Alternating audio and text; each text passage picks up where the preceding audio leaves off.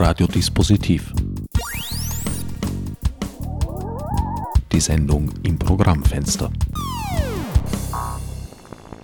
Willkommen bei Radiodispositiv. Am Mikrofon begrüßt euch einmal mehr der an dieser Stelle übliche Herbert Gnauer. Heute hören wir die Fortsetzung des Gesprächs mit Michael Markovici, zu der er sich freundlicherweise genauso spontan, wie ich das entschlossen habe, bereit erklärt hat, mitzumachen. Hallo. Wir waren gerade bei den Kryptowährungen und der Kreditfähigkeit, die sie im Augenblick noch nicht haben, was du aber als Voraussetzung für ein weiteres Gedeihen sehen würdest. Es steht dem nicht entgegen, dass bei Bitcoin ja meines Wissens die Menge der Bitcoins begrenzt ist. Also mehr als eine bestimmte Anzahl und die soll, ich weiß gar nicht wann, hängt wahrscheinlich auch von der Rechenkapazität ab. Die fix. Am 7. oder 8. Mai 2141. Bis dahin wird es dauern, egal wie dick die Computer bis dahin sind. Ja. Gut, dann wird äh, das letzte, der letzte, wie sagt man? Der letzte Coin gemeint, aber die Transaktionsgebühren laufen noch weiter. Gut, dann habe ich jetzt eine fixe Menge von diesem Tauschmittel Bitcoin. Wie soll da eine Kreditvergabe äh, funktionieren? Das müsste, nein, das müsste mit einer neuen Währung passieren. Das hätte nichts mit Bitcoin zu tun. Dann müsste eine neue Währung machen, wo du sagst, okay, ähm, in der Technologie einer Blockchain gibt es ja die Möglichkeit heute, dass ich äh, Dinge, dass ich Kontrakte einbinde. Äh, nehmen wir jetzt ein naheliegenderes Beispiel oder etwas, was sehr bald möglich sein wird, dass ich sage, okay, ich kaufe einen Tesla. Ja. Der Tesla kann aus dem Internet heraus kontrolliert werden, beziehungsweise gesperrt werden. Ähm, das heißt, ich kann das Asset kontrollieren elektronisch. Ich borge mir jetzt 50.000 Euro aus gegen den Tesla. Ähm, so. Wenn Elon Musk beschließt, nein, äh, der Gnauer soll nicht mehr Tesla fahren, kann er mich abschalten. Ähm, also es ist theoretisch auf jeden Fall möglich. Ja? Man, kann das man kann das Ding von der Ferne aus abschalten. Ja?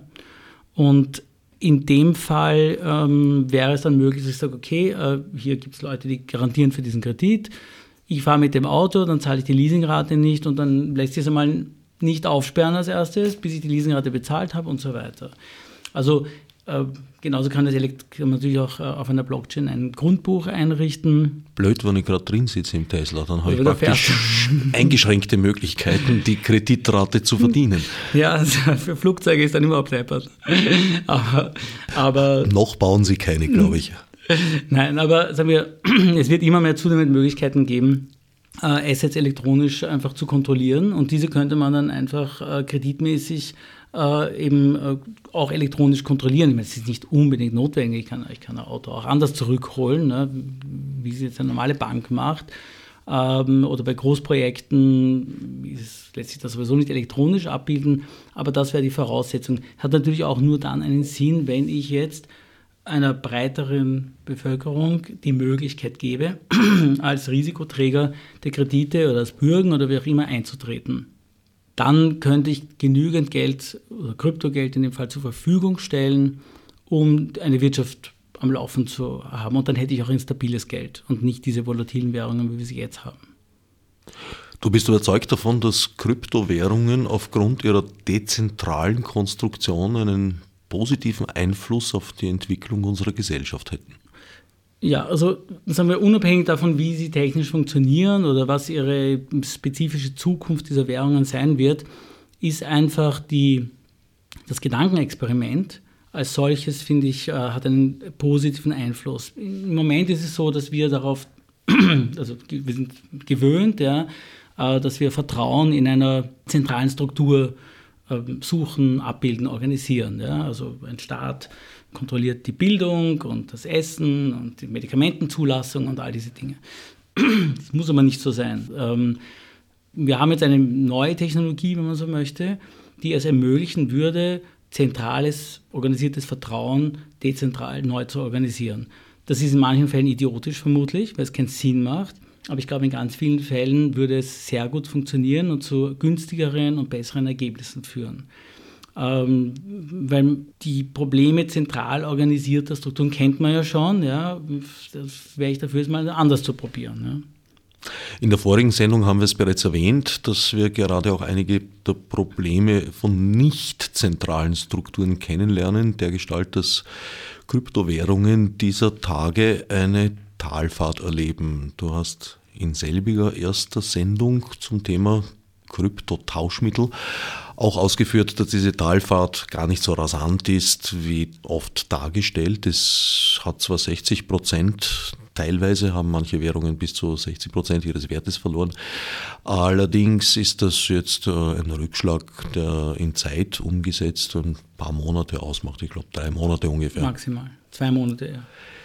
Wieso setzt diese Talfahrt bei so vielen Kryptowährungen gleichzeitig ein? Ja, das ist halt, das muss man sagen, ich meine, okay, das ist an der Börse auch nicht ganz anders, dass sich also, wenn der Markt äh, runtergeht, kann, kann sich kaum ein Asset dem entkoppeln. Ich meine einfach generell das Vertrauen in das ganze, in die ganze Infrastruktur schwindet. Es ist, das finde ich jetzt nicht positiv am, am Markt, dass halt die Leute sich halt sehr wenig beschäftigen mit den einzelnen Coins. Nicht? Die Leute, es ist eher so, hm, ja, hat einer rausgetweetet, der Coin soll super sein und das war's. Ein, dass sich jemand die Webseite ansieht oder das White Paper durchliest oder so, das passiert in den allerseltensten Fällen. Deswegen bewegen die sich alle parallel, egal ob es der größte Mist ist oder eigentlich wirklich sehr gute Projekte ich, meine Hoffnung am Ende dieser Talfahrt ist, dass vielleicht sich ein paar Leute jetzt dann doch ein bisschen mehr Zeit nehmen und einfach wirklich die, sich die Sachen anschauen und entscheiden, okay, sind das ernsthafte Leute, ist es ein ernsthaftes Projekt und ich kaufe eher das. Es gibt aber auch Bestrebungen im Sinne von Selbstorganisation, also es gibt eben äh, Ratingagenturen mittlerweile in diesem ICO-Zirkus. Es gibt auch eine alte Rating, amerikanische Ratingagentur, die gibt es seit 50 Jahren, Weiß Rating, die sich jetzt mit Krypto beschäftigt. Ja. Das ist schon äh, ganz, finde ich schon ganz gut. Ja, Ratingagenturen, aber die tun noch nichts als raten, wie der Name schon sagt. Es gibt äh, unterschiedliche Ratingagenturen, würde ich sagen. Ja. Es gibt also die nicht so bekannten sehr, sehr, sehr viele Ratingagenturen, die sich mit Fonds beschäftigen, die sich mit Stocks beschäftigen, ähm, ja, die, die eigentlich kleine Unternehmen sind, wo halt einfach Buchhalter sitzen und, oder, oder Business Analyst, äh, ähm, Analysten sich Bilanzen durchschauen und, und Teams anrufen und so weiter.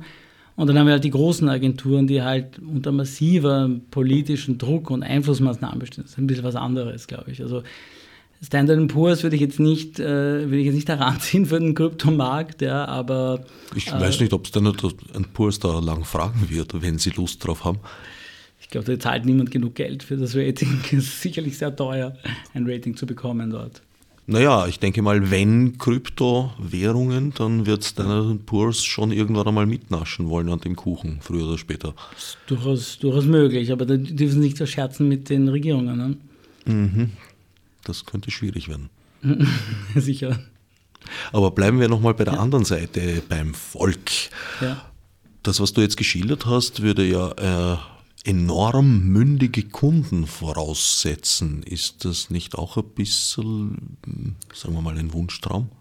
Naja, schau, es ist so, es, es herrscht ja da auch sozusagen ein bisschen, ähm, darum geht es. Ja? Das, also, du triffst eigentlich den, den, Kern der Sache. Ja? Es geht darum hier, dass jeder wirklich selbstverantwortlich ist. Ja? Im Grunde genommen war das Versprechen von Bitcoin unmittelbar nach der Finanzkrise 2009, sagen, okay, hey, wir machen unsere eigene Währung, ja, abseits von Regulativen, abseits von Zentralbanken und so weiter. Wer hier verliert, ist selber schuld. Du kannst nirgendwo hingehen, dich zu beklagen, es gibt kein Klagen. In der Regel kannte man auch die Teilnehmer nicht namentlich, auch nicht die ersten Börsen. Es, es war völlig anonym. Ich fand das eine gute Proposition, weil aus meiner Sicht es halt so ist, okay, das ist eine Art von Opt-out. Ja? Die Mischform, die jetzt aufkommt, ist natürlich absurd. Ich kann nicht sozusagen in so ein dezentrales Ding äh, investieren, das toll finden, aber wenn was schief geht, dann wieder zum Regulator laufen. Und insofern verstehe ich die Regulatoren schon auch, dass sie sagen, hey, das ist irre, weil die, die sind auch nicht doof, die wissen schon, was ihnen blüht. Weil wenn dann alle verlieren, dann rennen natürlich alle zur FMA und sagen, oh Gott, ich habe alles verloren, helft's mal. Ja. Für Nichtkenner die Finanzmarktaufsicht. Ja, ja, die Finanzmarktaufsicht. Also ich verstehe die auch schon auch. Ja. Die allerdings jetzt nicht im Ruf steht, ein besonders schlagkräftiges Instrument zu sein. Mm, nein, aber also, sie reagieren relativ rasch und, und sind, also bei Heidel meiner sind wir mit denen in Kontakt und sind auch durchaus äh, äh, wohlgesinnt und, und vernünftig. Aber ich sage nur, Äh, ich verstehe die Regulatoren auch, aber zu den mündigen Bürgern, ja, das ist, das ist halt der Punkt. Natürlich, irgendwann, finde ich, muss man damit anfangen. Jetzt hat man den Leuten, was im Finanzsektor, in vielen anderen Sektoren finde ich auch, aber im Finanzsektor wirklich alle Möglichkeiten schon fast genommen. Ich meine, wenn du heute auf der Bank etwas kaufen willst, dann muss es auf der Empfehlungsliste der Bank sein. Wenn du nicht genug Einkommen hast, dann kannst du eh 90 Prozent der Sachen eh nicht kaufen. Und die äh, sagen wir, die meisten Investitionsangebote richten sich sowieso an Leute, die 125.000 Euro und mehr investieren können, weil die anderen geschützt sind durch so viele Gesetze, dass kein Mensch Lust hat auf diese äh, Restriktionen. Also Risikokapital ist nur noch bei Großinvestoren ja. möglich und nicht bei kleinen Investoren, auch wenn sie durch Fonds gebündelt sind? Naja, der Fonds hat das gleiche Problem. Ne? Der Fonds, wenn er jetzt sozusagen Investoren unter 125.000 Euro hineinnimmt, dann obliegt er wieder ganz vielen Gesetzen äh, und, und, und Restriktionen, was er machen kann und was nicht. Und deswegen, das wird auch oft missverstanden, die Leute flüchten jetzt nicht per se in die Caymans oder in die Karibik, um Steuern zu sparen, sondern um diesen Regulationen zu entkommen. Ja, weil die Steuern, die fahren ja dann eh wieder in Österreich. Wenn du jetzt aus Österreich in Cayman investierst, dann musst du in Österreich sowieso deine Käste abführen. Ja. Wenn du es denn in Österreich haben willst, das Geld. Ne? Ja, aber wie kriegst du musst es aber hinkriegen und musst es wieder zurückkriegen. Also das ist schwierig. Das ist dann schon kriminell fast. Aber Kryptowährungen, wäre das ein probates Krypto, Mittel? Na gut, in Krypto kannst du sowieso wieder machen, oder konntest du bis vor kurzem machen, was du willst. Ja? Aber ich finde, irgendwann muss man anfangen mit der ähm, Verantwortung der Leute. Manche Leute suchen es ja. Ich meine, ich, ich, ich sehe nicht, wie man diese beiden Welten zusammenbringen soll. Ja? Ich, ich, ich meine halt, okay, es gibt urviel Betrug in diesem Kryptobereich. Es ist sehr viel wird abgezockt. Aber ja, das ist halt das Lehrgeld, das Leute ähm, lernen müssen. Ich, meine, ich kann mich noch an eBay erinnern, da war das auch nicht unähnlich. Äh, da haben sich Leute dann beklagt, wenn sie was ich, ein neues Apple Notebook um 125 Euro gekauft haben auf eBay und es wurde nicht geschickt. Ja, eh. Natürlich war es nicht geschickt, weil du bist ein Depp, wenn du glaubst, dass du 125 Euro sowas bekommst. Du musst halt erwachsen werden. Ja? Und meiner Meinung nach wäre es nicht schlecht, den Leuten ein bisschen Selbstverantwortung zurückzugeben. Das ist aber jetzt, äh, würde ich sagen, eine heftige Form von Marktdarwinismus. Ich glaube, es ist vernünftiger, wenn die Leute lernen, ähm, sich mit etwas zu entweder sich mit etwas zu beschäftigen, wo sie sich auskennen oder ein bisschen auskennen oder das Gefühl haben, sie fühlen sich sicher und sie können das beurteilen, oder sie lassen die Finger davon.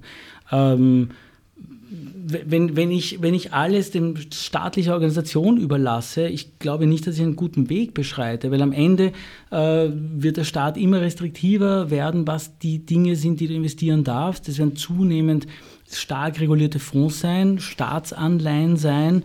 Ähm, naja, was ist das? Das Ende ist, dass du eigentlich dann voll in den Staatsschulden hängst und dem Staat eigentlich incentivierst, noch mehr Schulden zu machen. Das, davon halte ich nichts. Ja. Auf der anderen Seite erleben wir Zeiten, gerade in den Vereinigten Staaten, aber auch in Europa fortschreitend, wo sozusagen im Rahmen des Konsumentenschutzes die Leute immer mehr vor sich selbst geschützt werden. Was ich zum Teil zumindest schon auch für ein, ein, ein Mittel halte, Leuten Dinge Geräte zum Beispiel zugänglich zu machen, weil also in den 70er Jahren, wenn du nicht die Gebrauchsanweisung gelesen hattest, hattest du ein ziemlich hohes Risiko, dein neues elektronisches Spielzeug beim ersten Einschalten kaputt zu machen. Das ist heute nicht mehr so, weil die Dinge einfach userfreundlich abgesichert sind. Das ist gut so. Dass man das bei Geldprodukten getan hat, war nach den Erfahrungen von 2008, 2009 vielleicht auch gar keine so blöde Idee. Und jetzt zu sagen, naja, die Leute sollen sich da gefälligst emanzipieren und selbst bilden, ich glaube, sie werden sich immer Leittiere suchen, denen sie dann folgen. Und ob sie einen Adler erwischt haben oder einen Lemming, zeigt sich dann erst am Rand der Klippe. Man muss es von der anderen Seite sehen. Wenn du als Konsument magst du das jetzt gut oder schlecht finden, fein. Aber als Anbieter, ich halte es zum Beispiel für Unternehmer und letztlich auch für armenfeindlich, wenn du so möchtest. Vor 100 Jahren ja, oder vor 120 Jahren, da konntest du, wenn du nichts hattest, konntest du dich auf die Straße stellen mit einem Bauchladen und was verkaufen. Ja. Das ist undenkbar heute. Ja. Das ist undenkbar. Wenn du heute ein Lokal eröffnen möchtest, wirst du mindestens 50 bis 100.000 Euro in die Hand nehmen müssen. Du musst ein Unternehmen gründen, du brauchst einen Gewerbeschein, du brauchst einen gewerberechtlichen Geschäftsführer, du brauchst äh, die, keine Ahnung, die Edelstahl das, Edelstahl jenes, bla, Lüftung hin, her. Es kostet dich, es kostet mindestens 100.000 Euro wahrscheinlich. Weil äh, sich auch herausgestellt hat, dass es da zum Beispiel manche hygienische Anforderungen gibt, die einfach erfüllt sein müssen. Ja, wenn du nach Bangkok fährst, da stehen aber Leute herum, die durchaus auch hygienisch arbeiten und die haben einen kleinen Wagen um 100 Dollar. Und das hilft ihnen auch aus der Armut heraus. Sicher, wir können es uns heute leisten, weil wir können es uns leisten, diese Leute, die jetzt keinen Zugang mehr haben, äh, anders zu versorgen, was aber auch wiederum Geld kostet und wieder auf alle anderen lastet. Ich meine, das sind, sind zwei, zwei unterschiedliche Positionen, die sicherlich beide valide sind. Ich finde, der Zugang zum Markt, nämlich für den, der verkaufen will, ja, sollte eigentlich offen sein. Und ich, ich sehe, das ist einfach, es ist einfach schwierig. Also auch all diese, äh, es, sind, es, sind, es sind auch die größeren Marktteilnehmer, die das wünschen, ja, diesen Zugang zum Markt. Ich meine, wir haben zum Beispiel konkret jetzt einen neuen Token vor bei Hydrominer. Äh, wir müssen mindestens mit 150.000 Euro Anwalts- und Steuerberatungs- und Beratungskosten rechnen, bevor wir den herausgeben können. Und ganz ehrlich gesagt, das Produkt, das wir ursprünglich herausgeben wollten, wäre für den Investor viel besser gewesen als jenes, das wir am Ende herausgeben werden, aufgrund all der äh, äh Regulations, die am Markt sind. Also also, ich, ich, sehe, ich sehe, es ist immer so, wenn du jemanden fragst, sollte alles reguliert sein, in, in, da sagt jeder ja, ich sage, alles reguliert. Und in deiner Branche, nein, in meiner Branche nicht. Weil bei mir ist okay. Wenn ich dich frage, soll man das Radio komplett regulieren oder staatliche Autorität stellen, das würdest du nicht gut finden. Das Radio ist reguliert unter der staatlichen ja. Autorität, also jedenfalls was das terrestrische Radio betrifft. Und in manchen Ländern äh, wird das auch immer enger für Internetradios, durchaus. Ja, in Deutschland zum Beispiel, ne? mit, mit 24-Stunden-Sendungen und so. Also ich finde, es sollte jeder senden, was er möchte. Ja? Meine, mir für mich wäre das okay und der Kunde entscheidet dann. Aber wie gesagt, das sind unterschiedliche Positionen, glaube ich. Nein, beim Senden äh, bin ich da ganz bei dir. Was er möchte, halt in den Einschränkungen, die ja im sonstigen menschlichen Verkehr auch gelten. Also es gibt ein Strafrecht. Okay, und ist klar. es gibt eigentlich auch die Delikte, die jetzt Hate Speech und alles Mögliche unter Strafe stellen, selbstverständlich. Wir haben da keinen Mangel an Regelungen, wir haben ein Problem bei der Rechtsdurchsetzung. Das ist etwas ganz was anderes. Andererseits äh, finde ich schon ganz gut, dass Menschen, die jetzt mein Auto reparieren oder mir daheim eine Therme aufhängen, schon einen Nachweis erbringen müssen, dass sie das auch wirklich können da hat sich viel getan. Also ich bin ein 61er Jahrgang und ich kann mich erinnern, in den 60er Jahren waren viele Bestimmungen, weil ich jetzt gerade auf die Thermen gekommen bin, also gerade was Rauchfänge betraf, noch nicht so streng wie heute. Und tatsächlich sind damals jeden Winter, da wurde noch mit Koks und Kohle geheizt auch, sind ein paar Familien erstickt so in, in, in Wien. Das war halt so. Das ist heute nicht mehr so. Und das hat schon auch etwas mit den Regulierungen zu tun. Oder mit Wohlstand auch mit technischem Fortschritt. Es hat wahrscheinlich ja. viele Faktoren. Ja. Indes wurden, und deswegen nenne ich das Beispiel Thermen, weil da kenne ich tatsächlich einen Fall, wo eine Therme ohne Abzug montiert wurde. Äh, natürlich waren die tot. Also ich denke, Verantwortung und Strafe, ich meine, Verantwortung sicherlich ist ein Key und ich meine, strafbare Handlungen sind strafbare Handlungen.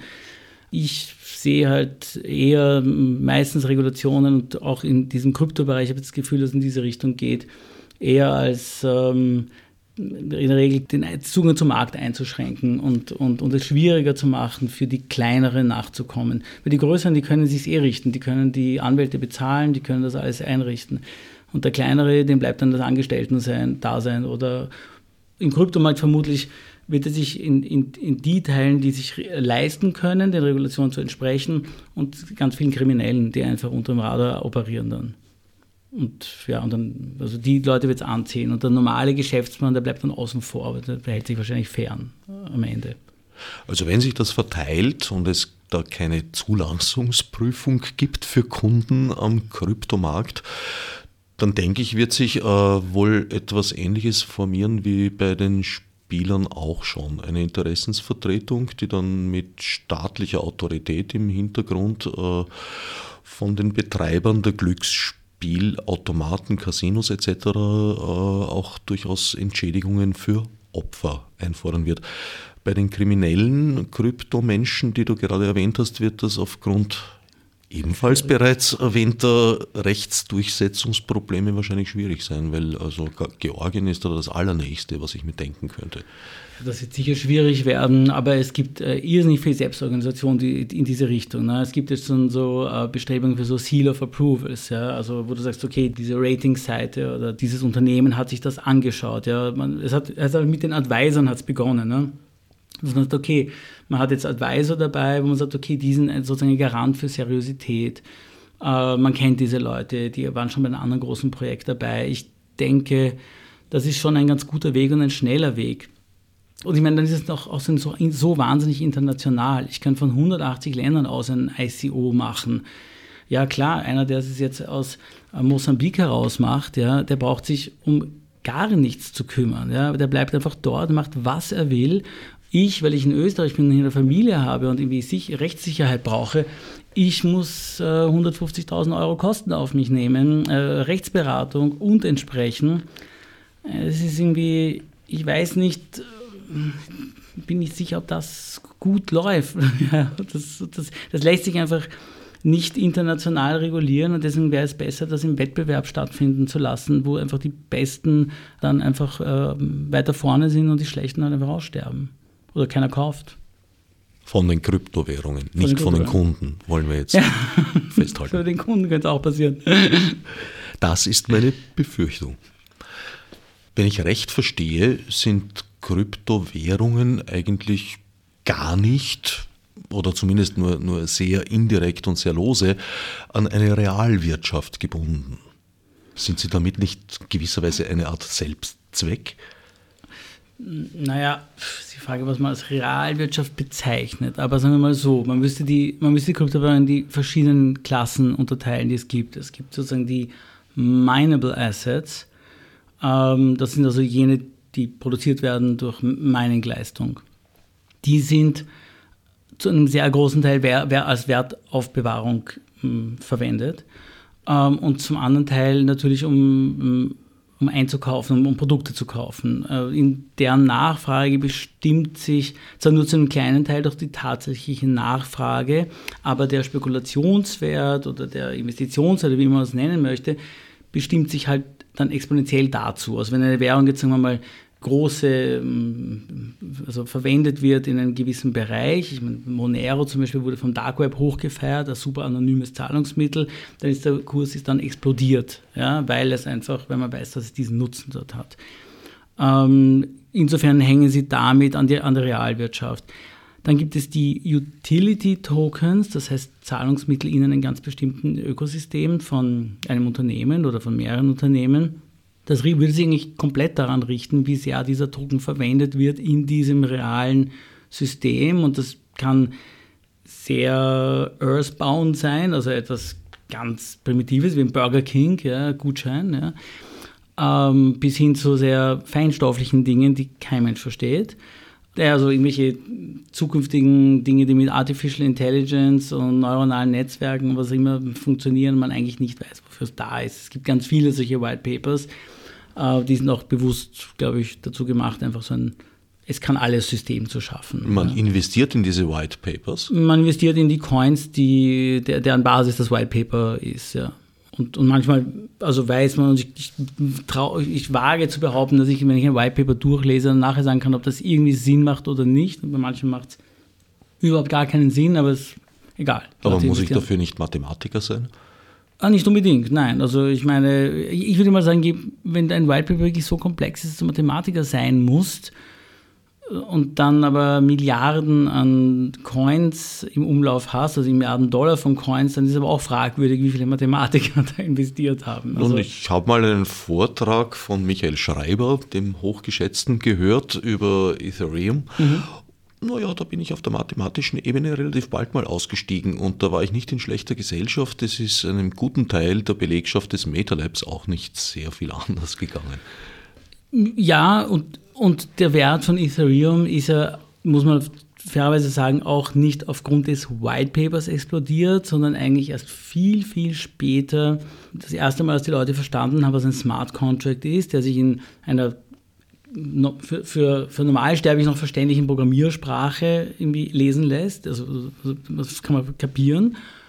Und dann, als eben ICOs stattgefunden haben, deren Basis Ethereum waren. Und das war, glaube ich, das war dann der große Kurssprung für Ethereum. Also da, da könnte man schon sagen, das ist eine real, eine, eine echte Applikation für diese Währung oder wie immer man das nennen möchte. Und, und insofern ist es schon auch gerechtfertigt.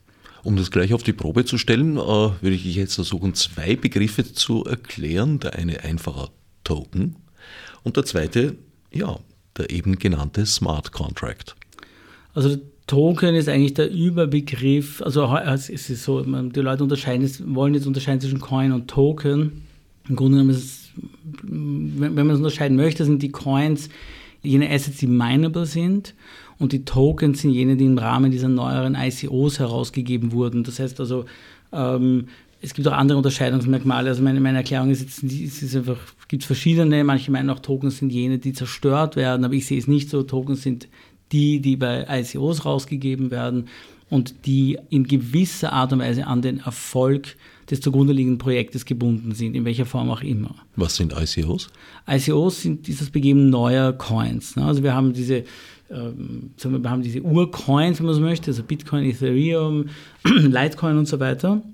Und jetzt haben wir diese ganzen ICOs, von denen es, jetzt, glaube ich, 2000 oder 3000 gab oder so, wo eben Projekte, ist wie ein kleiner Börsengang, kann man sagen, oder zumindest auch wie ein großer Börsengang bei manchen, in einer Form mit dem Coin vermarktet oder finanziert werden. Und der Coin dient dann entweder als Gutschein, um eine Dienstleistung im Rahmen des Projektes zu kaufen oder um im Projekt etwas hm, abzubilden oder zu tun oder um Dividenden zu bekommen aus den zukünftigen Erträgen des Projektes. Ja, so in dieser, in, in dieser Richtung. Äh, Smart Contract ist ein Vertrag, den ich hinterlegen kann. Es gibt viele Netzwerke, wo das möglich ist. Ethereum ist das bekannteste.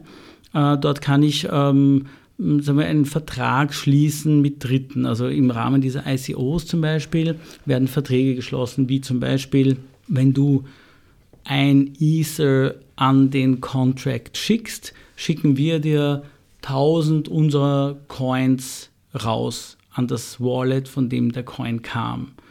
Ähm, oder es, ist, es gibt, es gibt keine, der Ausgestaltung sind keine Grenzen gesetzt und da kann man also ein Datum fixieren, wie lange das funktioniert. Äh, vielleicht sind es später weniger Coins oder mehr Coins. Man kann dann auch bei, bei anderen Netzwerken andere einbinden, noch die Assets auf anderen Blockchains einbinden. Das heißt, ich kann auch über Bitcoins verfügen oder Bitcoin Balances mit in meinen Smart Contract aufnehmen und so. Also das gibt sehr viele Möglichkeiten, sage ich mal, ja. und zunehmend mehr. Also es gibt doch einige Punkte, wo die Kryptowelt mit der Realwirtschaft, ja, das ist natürlich auch ein der Definition bedürfender Begriff, auf die wir uns jetzt ja. nicht einlassen werden, weil sonst werden wir was dritte und vierte Sendung auch noch brauchen. Aber der große Teil ist ja dennoch eigentlich ein, ein, ein virtuelles Game letztlich. Das Game ist in der Regel, ähm, baut darauf auf, dass wiederum Dinge, die jetzt zentral organisiert sind oder semizentral von Großkonzernen oder was auch immer, dezentralisiert werden sollen. Das ist eigentlich meistens der Bet. Äh, der neue Coin kommt raus und sagt, okay, wir sind der Uber, sind der Coin, das neue Uber als Coin. Wir brauchen keine zentrale äh, Firma Uber mehr, wir machen das auf einer Blockchain äh, ist nicht kontrollierbar durch Staaten. Jeder kann ein Auto jetzt bestellen und jeder kann Fahrer sein und that's it. Genauso kommen andere mit der Proposition, das ist das Airbnb der Blockchain. Du kannst vermieten, völlig anonym und so weiter. Also es sind immer diese Dinge, wo Leute meinen, es ist dezentral besser organisiert als zentral. Das ist in der Regel die Idee, ja, um, ähm, um, um, Geld aufzunehmen und neu zu organisieren. Und daraus ergeben sich dann auch zum Teil diese sehr optimistischen Erwartungen. Denn wenn ich sage, der Ubermarkt ist riesig, ganz viele Leute würden gerne in ihrer Freizeit äh, Leute herumchauffieren mit ihrem Fahrzeug und das rechne ich hoch, dann komme ich auf ihre Zahlen und theoretisch ist die Ausbreitung einer Applikation im Rahmen einer Blockchain möglich, dass sie riesig ist. Es gab ja diese Beispiele, eben Ethereum zum Beispiel. Ähm, ja, und ähm, daraus ergeben sich dann große Kurssprünge. Die Blockchain gilt auch vielen als ein Allheilmittel und ich sehe gerade äh, ja, Szenen hochschießen, was ich nie gedacht hätte. Also es versuchen jetzt Menschen zum Beispiel Files in der Blockchain zu speichern, wobei mir noch niemand wirklich erklären konnte, wieso das interessant sein sollte. Außer man möchte sicherstellen, dass dieses File nicht verändert wurde. Bei Dokumenten hat das natürlich die Dokumentenechtheit ja. und die Verifizierung, dass das von diesem Menschen kommt und nicht verändert wurde am Weg zu dir, spielt eine große Rolle. Beim Musiktiteln finde ich das jetzt nicht so vorrangig wichtig, es sei denn, man plädiert für ein sehr strenges Urheberrecht. Also gedacht ist es sicherlich für, für Dokumente, ja, also für Firmennetzwerke, die sich eben äh, hier ähm, äh, eine, eine Cloud schaffen wollen, abseits jeglicher staatlicher, geheimdienstlicher und auch äh, hackermäßigen Einflussnahme. Ne? Ähm, ich meine, nach so Dingen wie Panama Papers und so weiter äh, sind natürlich viele äh, alarmiert, weil mm, und suchen nach neuen Möglichkeiten, sicher Dokumente äh, zu verwahren. Und das ist auch sicherlich die Richtung. Die, Art, wie es funktioniert, ist eigentlich, dass die, dass die Files encrypted aus sehr, sehr vielen äh, Servern, das ist im Grunde genommen Miner wie wir, wir machen das auch, ja, ähm, die, die Files ablegen, in der Regel 16-fach, so dass, weil ein Miner kann jederzeit wegfallen und wenn einer wegfällt, dann gibt es eine neue Kopie. Ähm, und die, es gibt nie ein, ein ganzes Pfeil an einem Standort. Also würde jetzt zum Beispiel keine Ahnung, der, Geheimdienst kommen oder die Polizei oder was auch immer, es gibt dort nichts. Es ist nichts äh, wiederherstellbar. Und das ist das Ziel dieser Idee. Ich meine, man muss schon auch die ideologische Ecke immer berücksichtigen, woher das kommt. Ich meine, es sind halt sehr viele libertäre Leute in diesem Blockchain-Bereich tätig, die ganz bewusst zeigen wollen und, und, und oder auch einfach mit staatlichen Einflussnahmen nichts zu tun haben wollen und zeigen wollen, wie das funktionieren kann und wie man davon wegkommen kann. Und es gibt auch viele, die schlechte Erfahrungen damit gemacht haben. Nicht in Österreich, ein, bei uns ist es einfach anders, aber es gibt Leute, die in, in Ländern leben, wo sie ganz schlechte Erfahrungen damit hatten und dann vielleicht im Gefängnis gesessen sind, weil ihre Files gefunden wurden. Ja? Und das muss, das muss nicht Kinderpornografie gewesen sein, sondern das sind, waren einfach politische Pamphlete oder ähnliches. Also das ist die, das ist die Idee dahinter. Für Musik ist es vermutlich insofern äh, auch sinnvoll, weil es einfach günstig ist. Ja? Ähm, weil die ähm, zumindest sozusagen den White Paper nach, äh, es ist ja sozusagen eine Kombination aus Mining, ähm, äh, einer Mining Farm und einer Festplatte.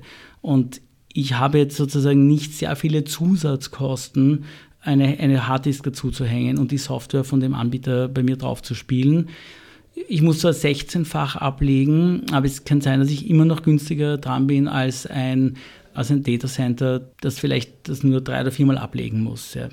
Kann ich jetzt nicht sagen. Es klingt, also, also ad hoc, sage ich mal, SIA-Coin ist ein solches, Filecoin ist ein solches Projekt, die erscheinen wesentlich billiger ja, als eine Amazon Cloud, aber die ist auch sehr teuer. Ja. Blockchain ist ja an sich gar nicht mal geeignet, um den Ursprung einer Datei festzuhalten. Blockchain garantiert nur, dass es keine Veränderungen gab. Also bei der Blockchain ist ja eigentlich Anonymität gewahrt, grundsätzlich. Ja, ja, also wenn, wenn man das möchte, ja, man, es, man ja. kann auch in der Blockchain auch eine Identität feststellen. Es ist, die Blockchain ist nur eine, eine recht mühselige Technologie, um eine Datenbank eigentlich äh, aufzubauen und Veränderungen zu tracken. Viel mehr ist es eigentlich nicht, aber es hat halt einfach diese geniale Eigenschaft, eben, dass man eben feststellen kann, ob jemand ein Asset kopiert hat. Und damit eignet es sich halt für all diese Applikationen, wo man eben, was man normal zentral organisieren muss, einfach dezentral macht. Und das ja, ist eine, glaube ich, gute Proposition für viele Sachen, nicht für alles. Ich, ich, wahrscheinlich für 10% der Applikationen, die jetzt da äh, beworben werden. Zurück nochmal zum mündigen Kunden. Menschen, die jetzt gerade so die letzten Minuten Bahnhof verstanden haben, denen würdest du wahrscheinlich nicht raten, in Kryptowährungen zu investieren. Mm, also ich würde jetzt sagen wir, äh, wenn es ein Projekt gibt, ja, das einen jemanden speziell interessiert und wo er den Unternehmenszweck und vielleicht auch die Leute kennt und den Unternehmenszweck versteht, würde ich ihm nicht aufhalten zu investieren. Ich glaube, es wäre nicht, ist nicht schlecht, sich mit der, mit der Technologie vertraut zu machen, prinzipiell. Ich glaube nicht, dass es gut ist, wie wild einfach in irgendwelche Coins zu investieren. Das wird vermutlich schief gehen, weil es einfach sehr viel Mist am Markt ist. Aber ich glaube, es wäre eine gute Idee, mit seinem eigenen Geld die Dinge zu unterstützen, für die man steht und für die, die man gut findet weil das dann auch dazu führt, dass diese Projekte auch funktionieren. Man braucht halt einfach Geld, um Dinge zu, umzusetzen. Ne? Gab es da nicht so eine Geschichte von irgendeinem Fake-Coin, der dann eigentlich als Satireprojekt gedacht durch die Decke gegangen ist? Dogecoin, ja. Dogecoin, ja, es ist, das war ein Satireprojekt und ist dann halt aufgenommen worden und einfach, weil er halt schon so lange existiert, wird halt immer noch gehandelt und, und ähm, ja, keine Ahnung, ja. Hat er nicht sogar irgendwo hingeschrieben, hier werden sie abgezockt und trotzdem haben Nein, die Leute investiert? Das war, glaube ich, nicht Dogecoin, das ist ein anderer, aber Dogecoin ist der größte dieser Art. Ähm, nur auf der anderen Seite muss man sagen, in dem Moment, wo derjenige, der das Projekt startet, ja, äh, es gestartet hat und es wird jetzt von anderen Leuten gemeint, hat er auch keinen Einfluss mehr drauf. Er hat nichts zu sagen. Ich meine, wenn der Herr Satoshi heute herauskommen würde und sagt, hey, Moment, so nicht, das hätte keine Bedeutung. Das ist nur ein Protokoll, äh, dem andere ähm, zuarbeiten, wenn man so möchte. Da sind wir jetzt auch an einem interessanten Punkt. Du hast gerade den Namen genannt des Bitcoin-Übervaters. Die Gründungsgeschichte von Bitcoin ist ja eine durchaus spannende Legende und wäre durchaus ein Filmdrehbuch wert in ihrer Rätselhaftigkeit. Ja, ich glaube, es kommt jetzt. Es kommt auch ein Film, was ich gehört habe. Ja. Amazon produziert einen Film Hätte über. mich auch gewundert. Ja, über Satoshi und über, über also eine, äh, sogar eine Serie, glaube ich. Ja, ich, wie sie heißt, weiß ich nicht, aber die haben, die, ich habe mal, wir haben Kontakt mit denen, glaube, die kommen auch nach Österreich drehen. Im Sommer drehen die. Ja. Was suchen die in Österreich? Eine Mining Farm zum, äh, zum Filmen. Ich hoffe, du hast eine gute Pauschale pro Drehtag herausgehandelt. Na, für uns ist es Promotion. wir kriegen, glaube ich, kein Geld von denen. Product Placement. Möglicherweise haben wir, haben wir aber für uns sicherlich nicht schlecht, das rumzuzeigen. Ja, ich meine, Satoshi hat, äh, und so ist es eigentlich mit den meisten Währungen, ähm, eigentlich nur ein, ein White Paper produziert, wo er die ähm, Währung beschrieben hat und wie sie funktionieren soll und dann ein bisschen experimentell gemeint und dann haben andere weitergemacht und ja, das war's. Er ist, glaube ich, 2010 zuletzt äh, äh, gehört worden und das war's. Und seither weiß man nicht, wo er ist oder keine Ahnung. Kann ich auch nachvollziehen. Ja. Ähm, immerhin hat er, er hat sich zwar nie berührt, aber circa eineinhalb Millionen Coins. Ähm, aber die wurden nicht bewegt bis heute. Sind heute doch 10 Milliarden Du hast doch eingangs der ersten Sendung gemeint, dass das Schöne sei an diesen Kryptowährungen, dass eben so große Kapitalzusammenrottungen nicht möglich seien. Na, das ist doch eine ordentliche Kapitalzusammenrottung. Nein, es ist na, möglich, möglich ist, sind sie schon, wenn du früh dran bist, ja. Nur sie haben keine, äh, sie haben keine Gewalt. Also es ist egal, egal wie viele äh, Coins er hat, hat er nicht mehr Macht über das Bitcoin-Netzwerk als ein anderer. Naja, klar, er könnte jetzt alle am Markt werfen, dann hätte er einfach sozusagen die Macht, die, am, am, den Markt sozusagen nach unten zu bringen, äh, würde aber sich selbst damit schaden. Insofern muss man davon ausgehen, dass er das vielleicht nicht tut, aber jedenfalls hat er auf die Validierung und auf das Meinen keinen nicht mehr Einfluss als, als jene, die Kapital von außen investieren in den Mining-Prozess. Und es ist nachvollziehbar, dass diese Coins nach wie vor irgendwo in einem Wallet schlummern. Ja, ja, sie sind sozusagen, äh, man weiß es aufgrund der, man sieht, es ist ja vollkommen transparent, was passiert. Ich kann jedes Wallet aufrufen, ich sehe bei jedem Wallet, wie viel Geld, äh, wie viele Coins sind drinnen und welche Verschiebungen gab es. Und da aufgrund dessen kann man feststellen, äh, welche Wallets dem Herrn Satoshi gehören, wo er hineingemeint hat am Anfang. Und ähm, seitdem wurde kein einziger Coin bewegt von ihm. Und man fragt sich, was denn wohl mit ihm geschehen sei. Also es gibt alle möglichen Geschichten. Es hat einmal ein Australier behauptet, er wäre Satoshi, der konnte das aber dann nicht beweisen. Es gibt, er hat ja, er ist ja auch der Gründer oder einer der Mitbegründer des Bitcoin Talk Forums. Und da gibt es einige Urmember, die behaupten, er wäre heute etwa 70 Jahre alt, hätte eine Tochter, Japaner, aber es sind alles vielleicht nur Gerüchte. Also man, man, weiß, es kann auch eine Gruppe sein, was auch immer. Die Frau von Kaspersky behauptet, er wäre, es wäre der amerikanische Geheimdienst, der Bitcoin erfunden hätte. Es gibt wilde Gerüchte, aber ich meine, es ist anzunehmen, dass ein Kryptologe ist.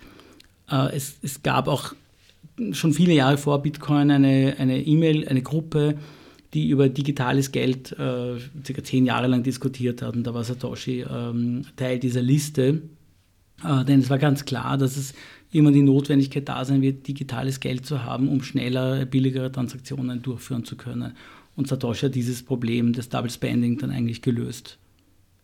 Eine große Rolle in der Welt der Kryptowährungen und Tauschmittel spielen Primzahlen. Ja, aber da bin ich nicht so fix leider. aber ich weiß nur, dass es äh, viel Geld bringt, eine Primzahl zu entdecken und dass sie auch nicht publiziert werden, ne? weil, sie, weil, sie, weil, sie, kostbar Primzahl, sind. Ja. Aber da, da, bin ich nicht Mathematiker genug, leider.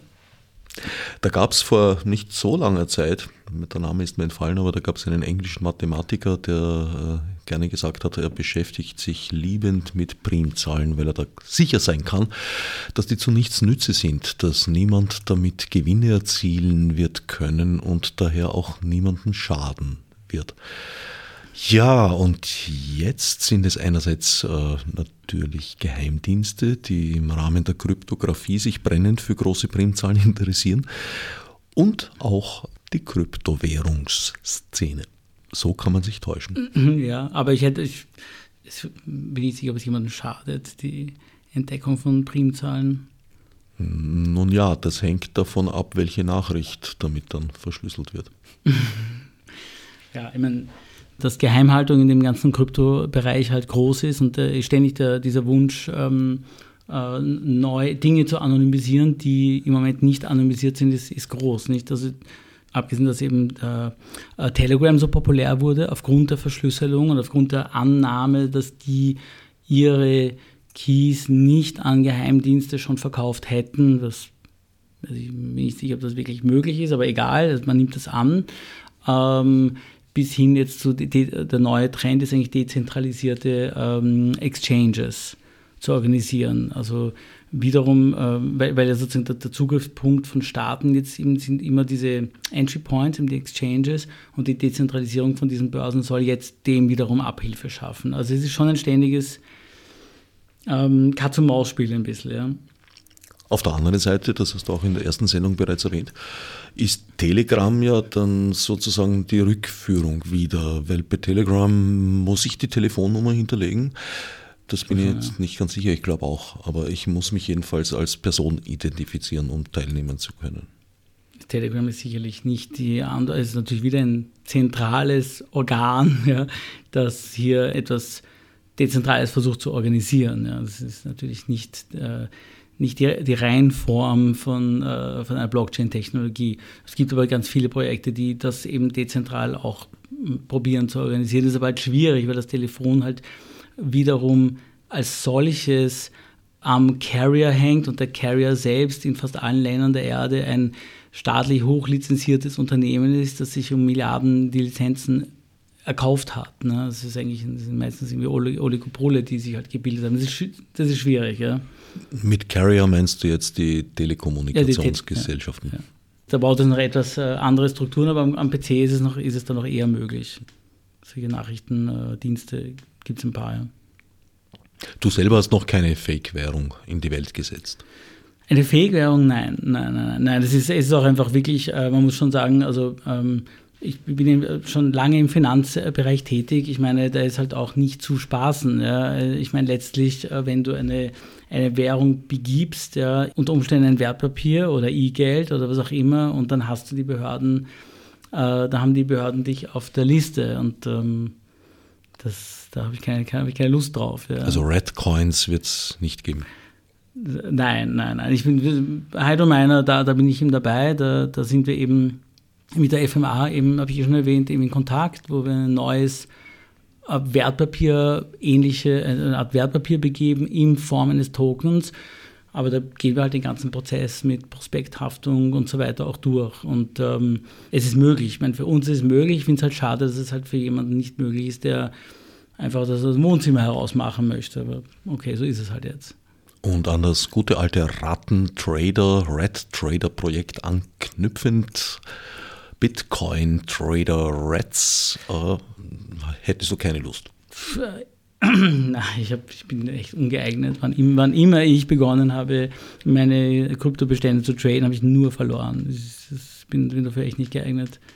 Das ähm, es unter, unterliegt nur also irrsinnig stark den, den, medialen Kräften und die sind halt sehr schwer abzuschätzen. Ja.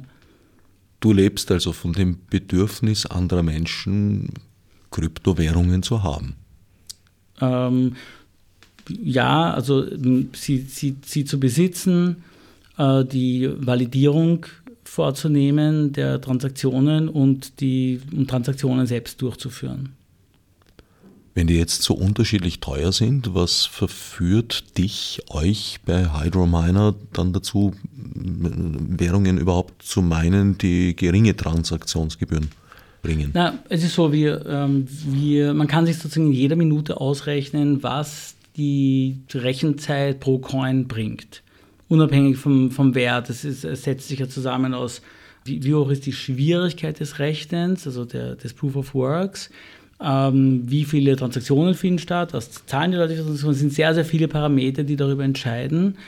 Wir, muss aber sagen, wir meinen nebenbei auch einige Währungen, die wir einfach gut finden. Einfach, weil wir sagen, okay, das ist eine gute Idee, das ist ein gutes Projekt, ja. Eines dieser File-Projekte ist, ein, ist eines davon wo wir einfach sagen, okay, wir stellen denen Rechenkapazität zur Verfügung, weil wir glauben an das Projekt. Äh, und da ja, kriegen wir halt ein bisschen weniger als äh, geldmäßig, aber ja, das ist halt einfach, weil wir es gut finden. In welcher Weise könntest du dir vorstellen, dass Kryptowährungen unsere Gesellschaft verändern?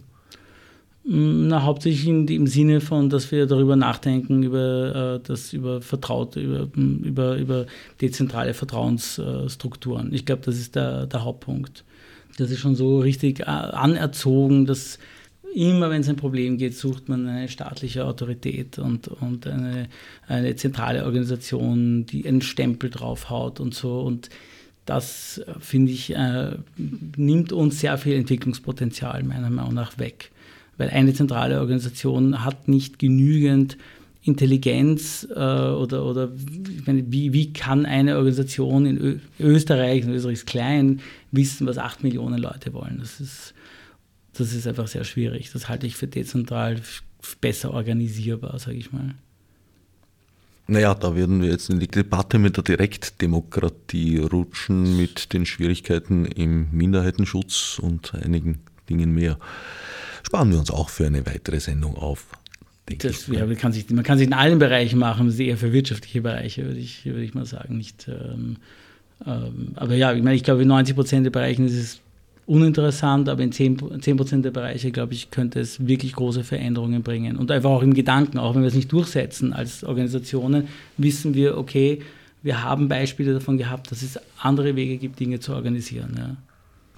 Österreich ist jetzt wahrscheinlich nicht der erste Platz, wo man äh, dezentrale Dinge implementieren müsste. Ja, da gibt es andere, also Nicaragua zum Beispiel ist ein Land, wo man begonnen hat, äh, das Grundbuch ähm, in einer Blockchain abzulegen, parallel zum aktuellen Grundbuch, weil das Grundbuch einfach total, äh, ist einfach total korrupt. Also ähm, man kann dort nicht garantieren, dass wenn man ein Haus hat, dass nicht ein Beamter das Haus einfach jemand anderen überschreibt gegen Schmiergeld.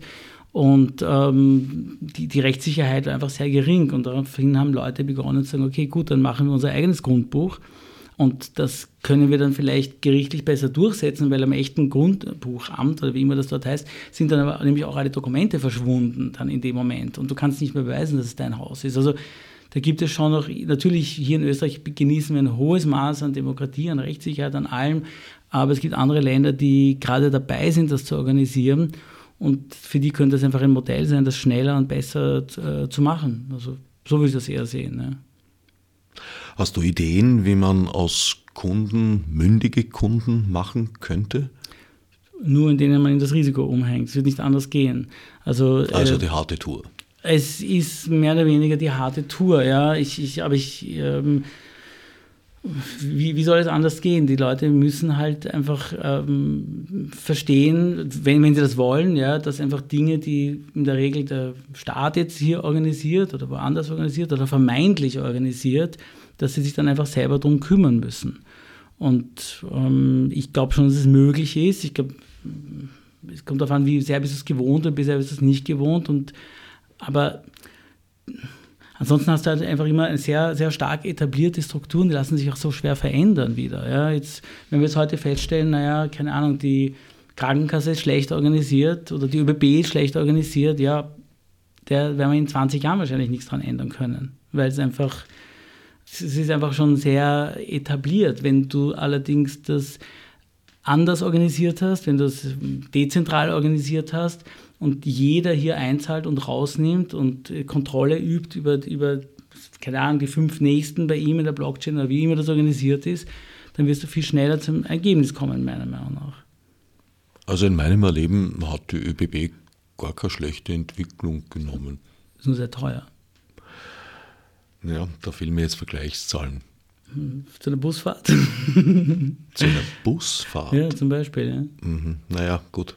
Das mit der Kostenwahrheit ist natürlich auch so eine Geschichte. Mm, na gut, die Fahrt mit der ÖBB kostet das Doppelte vom Ticket ungefähr. Weil es ungefähr genauso viel Umsatz wie Verlust hat. Und mm, weiß nicht, mit dem Bus ist es schon sehr billig zu reisen, auch sehr umweltfreundlich. Aber mit der Bahn ist es halt gemütlicher, ja, aber es kostet ein Vielfaches. Naja, ne? die Bahn ist ja auch, äh, gilt zumindest als umweltfreundlich, obwohl das ist natürlich oft eine Frage der, der Rechnung. Ja, also das ist glaube ich gar nicht so. Also im Vergleich zum Bus kann sie sich äh, nicht, im Vergleich zum Flugzeug ist sie umweltfreundlich, aber im Vergleich zum Bus, das ist, die, die Erhaltung des Schienennetzes ist, ja enorm, ist ein enormer Aufwand. Ja. Also da ist der Bus schon ich meine, letztlich kann man eigentlich immer, fast immer sagen, dass wenn es so viel billiger ist, mit dem Bus zu fahren, dann wird es wahrscheinlich auch weniger Ressourcen verbrauchen. Also so, davon kommen die Kosten am Ende. Naja, gerade so im, im, Beförderungsbereich hast du immer noch äh, eine Versorgungsaufgabe, die früher mal äh, noch stärker wahrgenommen wurde. Also es wurden ja viele Regionallinien sowohl bei Bussen als auch bei Bahnen eingestellt. Aber auch das ein anderes Thema und jetzt sind wir weit weg vom Thema. Nicht gerade im Mittelpunkt der Kryptowährungstauschmittelproblematik. Es gibt aber sozusagen, weil, weil man, man sieht ja, wenn man über die ganze Kryptosache redet, man ständig auf ideologische, äh, kommt man ständig auf ideologische Themen. Ja? Und das ist schon interessant, dass in dieser ganzen, ich bin so oft auf äh, Konferenzen, ähm, da ist es einfach so, dass hier viele, viele Leute unterschiedliche Dinge sehen in dieser Kryptosache.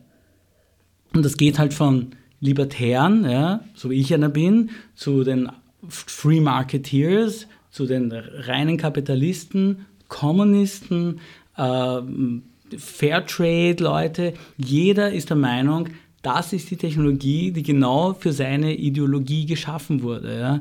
Und ähm, ich habe natürlich auch mein klares Bild, das auch durch meine Ideologie wiederum gefärbt ist, aber es ist wirklich ungewöhnlich. Ich meine, es ist ein bisschen wie am Anfang vom Internet. Da hat auch jeder gesagt, okay, das Internet ist jetzt Kommunismus für alle, Kapitalismus für alle, was immer jeder wollte, hat es darin gesehen. Und das ist halt bei, bei Blockchain auch. Und da ist aber, beim Internet war es dieser Informationszugang eben. Und bei Blockchain ist es eben diese Reorganisation der Gesellschaft.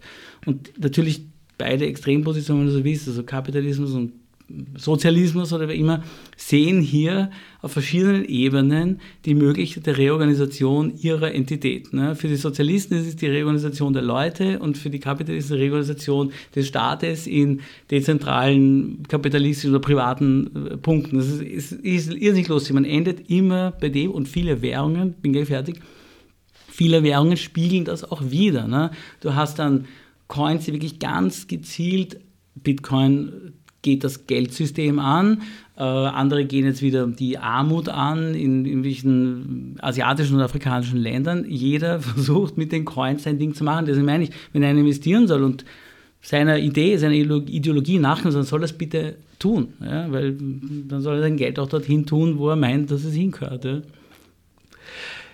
Ich danke Michael Markovici für diese zwei Sendestunden zum Thema Kryptowährungen bzw.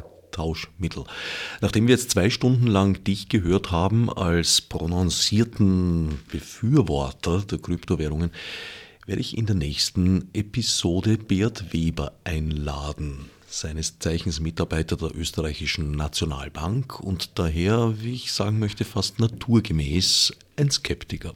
Herbert Gnauer dankt fürs Zuhören.